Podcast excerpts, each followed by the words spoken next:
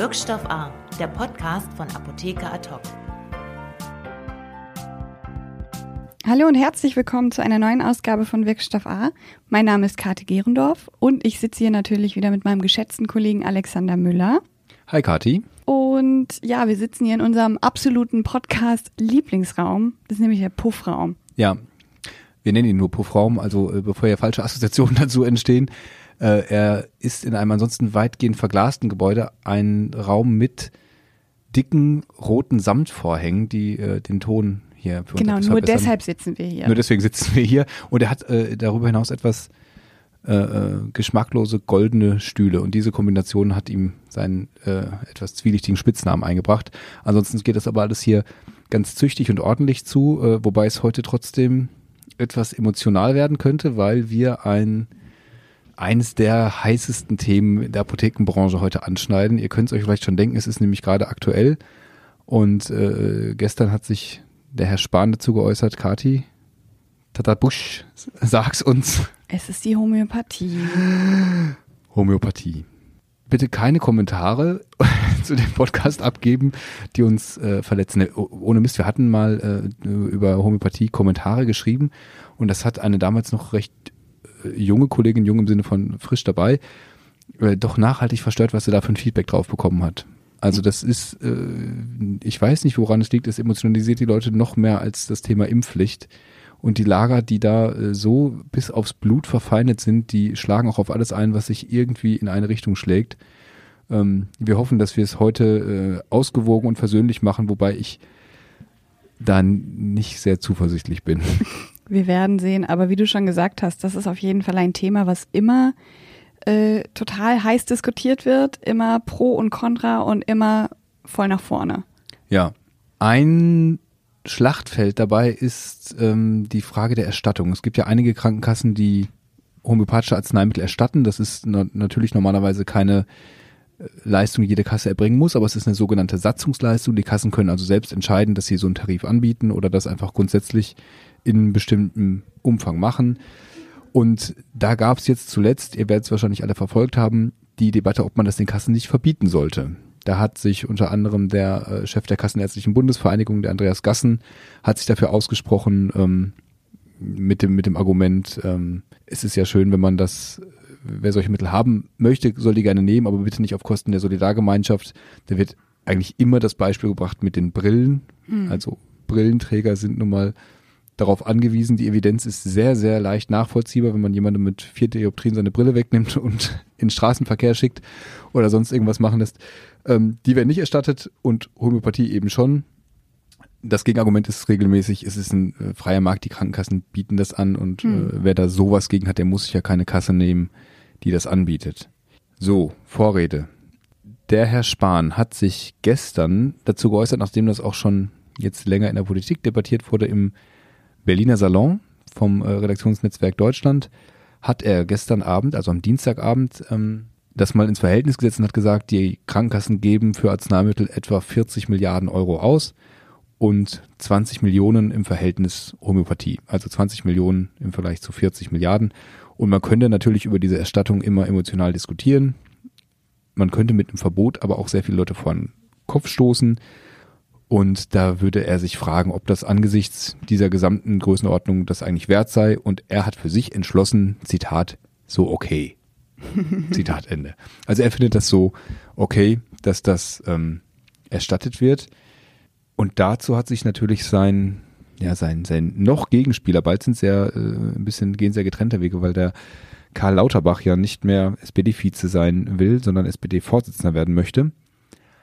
Jedenfalls hat der äh, getwittert dazu, so okay ist es nicht, wenn wir die Wissenschaft der Medizin aufgeben, nur weil es wenig kostet, medizinischen Unsinn zu bezahlen. Der Staat muss zur Wissenschaft stehen, auch im Konflikt. Immerhin stirbt der Patient, wenn er falsch behandelt wird. Zitat Ende. So viel also Karl Lauterbach bei Twitter mit dem sterbenden Patienten. Okay, ich weiß nicht, wenn man jetzt ein Globuli einnimmt gegen Zahnschmerzen. wir hoffen, dass die meisten Menschen nicht ihre Krebserkrankungen mit äh, homöopathischen Arzneimitteln ausschließlich behandeln. Das würden, glaube ich, auch die Hersteller nicht empfehlen. Ja. Ähm, insofern ja, es ist Twitter, es ist natürlich auch da immer, eher ein scharf, schärferer Ton. Aber es zeigt, dass selbst diese beiden äh, da emotionalisiert sind sofort bei dem Thema. Ja, auf jeden Fall. Wir haben auch hier wieder aktuell eine Studie dazu vorliegen, äh, in Apotheken, wo Apotheker, Apothekerinnen, PTA befragt wurden, äh, ganz umfangreich, wie sie den Markt einschätzen, wie sie äh, das Image einschätzen, wie sie selbst persönlich dazu stehen. Kommen wir nachher nochmal mehr zu. Ähm, deutet aber schon an, dass es in Apotheken eben auch unterschiedlich gehandhabt wird. Wie, wie sind da so deine Erfahrungen, Kati? Gab es bei dir in den Apotheken glühende Verfechter oder auch ganz, ganz harte Gegner? Erzähl mal. Ja, beide Seiten auf jeden Fall. Also ich, äh, als ich in der Apotheke war, hatte ich Leute, die ähm, gesagt haben, wie sie haben hier äh, Homöopathie in der in der Sichtfall stehen. Ähm, das wirkt doch gar nicht. Also die da wirklich sehr direkt waren. Also Kunden, die praktisch Kunden, euch darauf festgenagelt haben, Ja. auf eure pharmazeutische Ja, Kompetenz oder wie auch immer da, da packen wollten, gesagt haben, obwohl es gar nicht äh, empfohlen wurde Ja. jetzt beispielsweise, aber alleine dadurch, dass Das wir das da gesehen haben Ja. und wir das anbieten, ähm, gab es da schon Leute, die da so ein bisschen, naja, schlecht gestimmt waren drauf. Ähm, dann gab es aber auch die Leute, die total für Homöopathie waren, die tatsächlich dann auch so krass teilweise waren nach dem Motto, ja, aber das dürfen sie jetzt nicht abscannen, weil dann passiert was. ja, das habe ich auch schon mal gehört. Ja, also dann muss man echt ganz vorsichtig mit den Leuten umgehen. Wissen die Leute, dass das im Wareneingang schon abgescannt wird? Ähm, vermutlich nicht. Okay. Und dann muss man da auch kooperieren und sagen, okay, ich muss das nicht scannen, ich kann ja auch die Pharmazentral, ich kann ja auch die Pharmazentralnummer ähm, eingeben und da kommt man denen dann auch entgegen. Aber ich finde es schon schwierig, weil ich glaube, man darf dann keine richtige Meinung dazu haben oder man muss sie halt wirklich knallhart in der Apotheke vertreten, wobei es dann natürlich schwierig wird, wenn man dagegen ist, ähm, zu verkaufen. Ja. Nein, man kann es ja verkaufen mit einer entsprechenden Beratung. Man kann, also ich denke, man wird es immer im Einzelfall entscheiden, auch je nach Krankheitsbild, Ja. mit dem der Patient äh, Ja. da kommt, äh, dann vielleicht doch nochmal zusätzlich eine andere Empfehlung aussprechen. Ja, da hatte ich auch tatsächlich schon Leute, die ähm, eine Zytostatika-Therapie bekommen haben und dann halt begleitend noch Homöopathie einnehmen wollten, weil das so empfohlen wurde.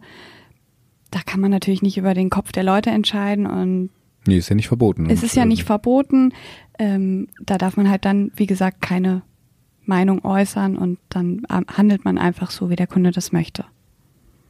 Okay. Hattest du mal äh, eine Apotheke, wo es gar keine Homöopathiker gab? Nein. Also ich hatte natürlich, äh, ich habe meine Apotheke gearbeitet, die mehr hatte, dann habe ich meine Apotheke gearbeitet, die ein bisschen weniger hatte. Ähm, aber so, dass jemand komplett dagegen war, das habe ich persönlich noch nicht erlebt. Okay, ich kenne einen Fall, das ist auch ein bisschen speziell, da ist der eine Apotheker so dagegen, dass er also das nicht abgeben möchte und dann die Kunden immer praktisch weitergibt an einen Mitarbeiter, der das dann erledigt ist. Naja, ich frage, ob das dann irgendwie zielführend ist. Aber so findet da halt jeder seinen Weg, damit umzugehen und Debatten gibt's immer ähm, mit den mit den Befürwortern, Ja. die man vielleicht mal abbringen muss, dies, dies zu übertreiben und mit den Gegnern sicherlich ebenso, wenn du sagst, da gibt's selbst welche, die einen darauf ansprechen, weil sie es nur sehen. Ja, du hast gesagt, du hattest noch keine Apotheke, wo es die Präparate überhaupt nicht gibt. Und das scheint sich auch, es scheint ein allgemeiner Trend zu sein. Also Ja. in, der Aposkop-Studie, die jetzt vorliegt, die äh, wird jetzt verkauft. Wir können die deswegen auch nicht hier en Detail auseinanderklamüsern. Aber ich habe es schon mal durchgeguckt und wirklich spannende Ergebnisse dabei. Ein bisschen Werbung für die Kollegen von Aposkop hier zu machen. Da war es also auch so, dass es in keiner einzigen Apotheke es nicht abgegeben wird, obwohl die Zustimmung da auch variiert. Und da finde ich ganz spannend. Es ist irgendwie, man hätte es wahrscheinlich so vermutet, aber es ist jetzt auch nochmal in Zahlen belegt. Zu der Erstattungsfrage zum Beispiel war eine Mehrheit dafür, zwei Drittel ungefähr. Und unter PTA aber deutlich mehr als unter Apothekern äh, in der Gruppe. Und es war auch deutlich höhere Zustimmungswerte bei den Frauen als bei den Männern. Ja. Ist das so? Ist Homöopathie irgendwie ein, ein weibliches Thema? Ich, ich weiß nicht. Also ich habe, ähm, naja, ob das daran liegt, ob die Apotheke grundsätzlich eh weiblich ist. Das spricht zumindest dafür dann, dass äh, jede, Arzt, jede Apotheke homöopathische Arzneimittel führt. Ja.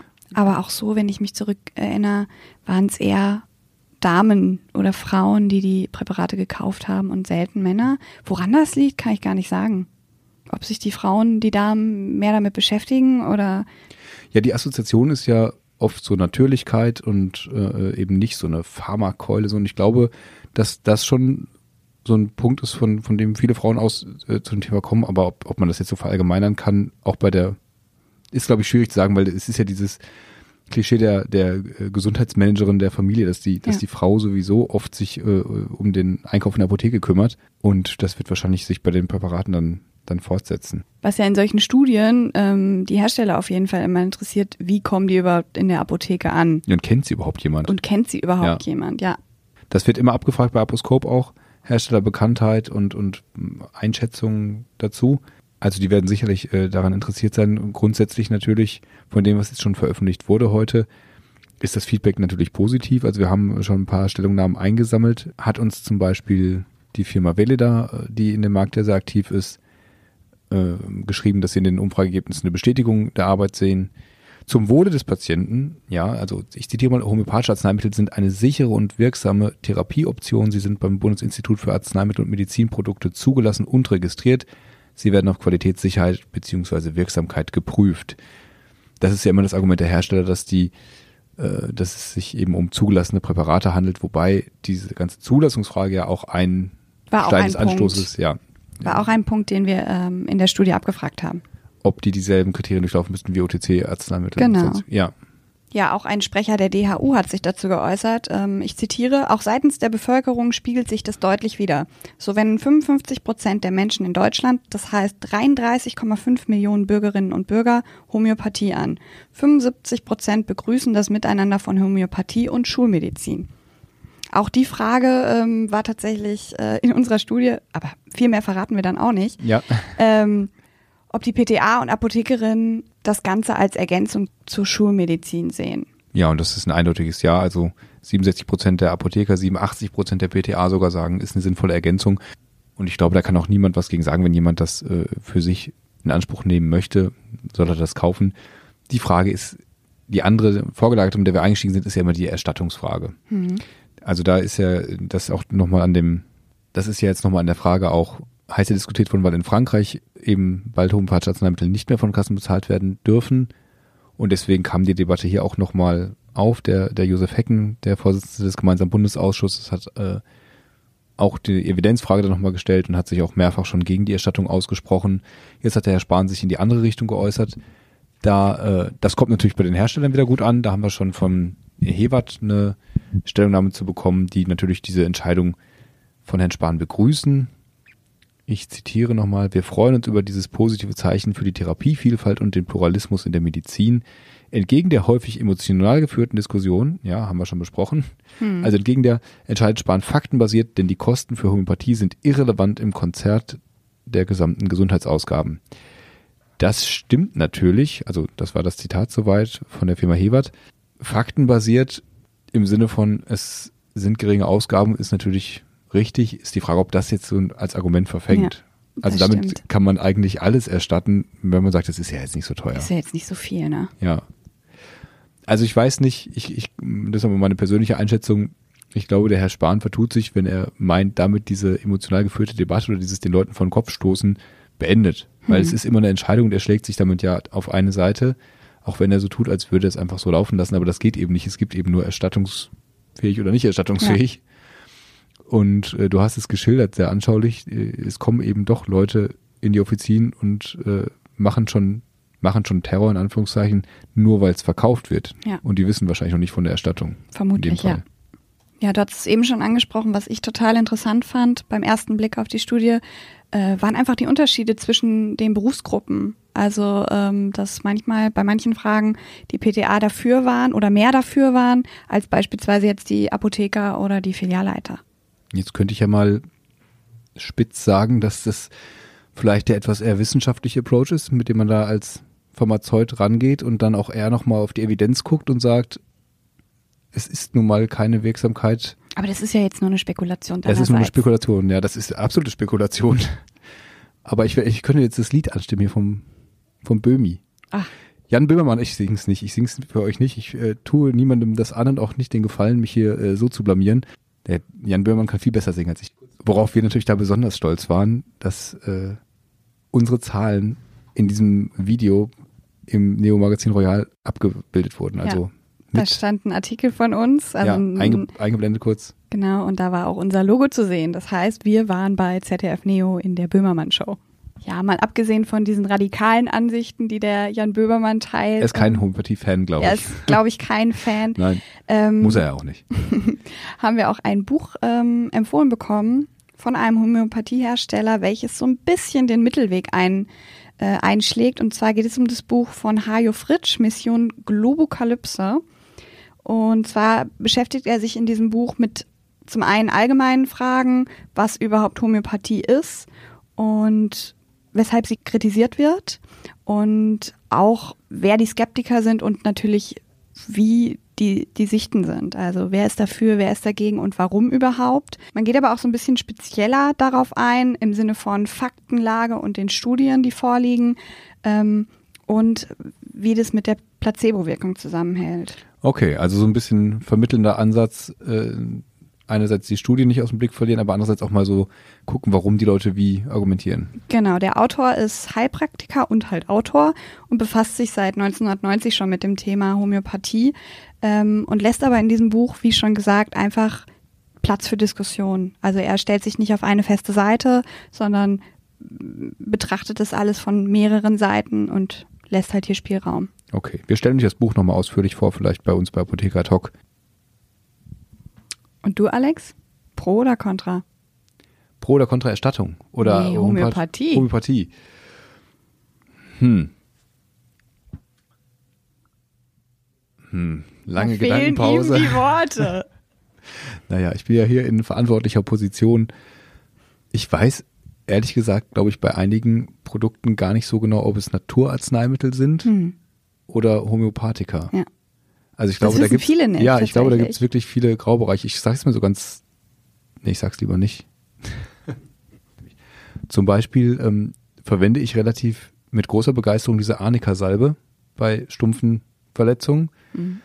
und bin auch davon der Wirkung echt überzeugt. Das ist aber ein pflanzliches Präparat. Das ist in der Regel pflanzlich, ja. Okay. Ich kenne viele, die auch diese äh, Arnica globuli eingeben. Das ist dann ein Homöopathikum und ich sage es jetzt mal so vorsichtig, wie ich kann, wirkt anders als die Salbe. Das wirkt anders, ja. Okay.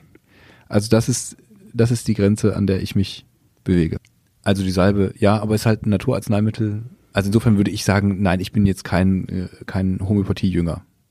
Wobei Jünger jetzt auch schon wieder äh, sehr reißerisch klingt. Also wir haben äh, hier jetzt auch mehrfach abgebrochen und neu angesetzt, weil wir uns ganz ehrlicherweise auch schwer tun damit. Wir wollen uns da auch ja, äh, also ja nicht möchte in den Vordergrund drängen. Uns interessiert, äh, euch interessiert ja wahrscheinlich auch nicht so sehr, ob wir jetzt äh, Homöopathika einnehmen oder nicht. Äh, entscheidet das einfach für euch und entscheidet es in der Apotheke, wie ihr damit umgeht. Genau. Und vielleicht einfach als wohlgemeinter Rat, und da bin ich dann doch persönlich am Ende beim Herrn Spahn, irgendwie ein bisschen Emotionen rausnehmen. Es gibt Themen, über die kann man sich viel, viel mehr und intensiver streiten, als ob jetzt D12, besser wirkt als D100. genau. In diesem Sinne wünschen wir euch eine schöne Restwoche. Und nächste Woche sind wir dann auf der Expo Farm, von der aus wir sicherlich auch das eine oder andere euch audiomäßig rüberschieben. Ja, da bleibt auf jeden Fall gespannt. Ähm, wenn ihr irgendwelche Themenideen habt, wie immer, schickt uns eine Mail ähm, oder kontaktiert uns über Social Media. Gibt's Globuli gegen müde Füße? Das ist immer so ein wahnsinniges Gerenne da auf der Expo Farm und dat und so. Mm, das wäre. Also wenn es da Tipps gibt, bitte einfach einen Kommentar schreiben an uns. Ähm, ansonsten bestimmt viele. Ansonsten, ähm, das können wir in dieser Folge auch noch schnell sagen. Wir haben natürlich auch einen super schönen Stand und da könnt ihr uns sehr gerne besuchen, wenn ihr auch auf der Expo Farm in Düsseldorf seid. Ja, jetzt müssten wir nur schnell auf die Schnelle wissen, wo der ist. Das ist in der Halle 3, Stand E E07. Genau, Halle 3, Stand E07. Da könnt ihr unsere Kollegen kennenlernen, auch von PTA in Love, von Aposcope, natürlich das ganze Apotheker Talk Team mit PTA Live. Und, Vielleicht kriegt ihr ein Gesicht zu den Podcast-Menschen. ja genau, Kathi Wir sind ich nämlich werden, auch da. Werden auch da sein und werden podcasten von da. Wir freuen uns auf euch. Vielen Dank fürs Zuhören und bis zum nächsten Mal. Bis dann. Ciao. Ciao. Wirkstoff A, der Podcast von Apotheker Ad hoc.